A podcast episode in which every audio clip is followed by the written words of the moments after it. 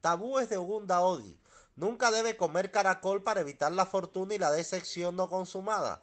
Nunca debe decir mentiras para evitar el fracaso, la desilusión, la fortuna no consumada y el desastre. Nunca debe participar en actividades extramaritales para evitar la humillación, vergüenza, odio público, el fracaso y el arrepentimiento. Nunca debe mostrar imprudencia al celebrar el éxito para evitar el desastre, el problema y la decepción.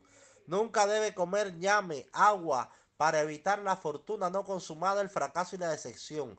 Nunca debe utilizar el sapo para nada, para evitar la fortuna no consumada, el fracaso y la decepción. Profesión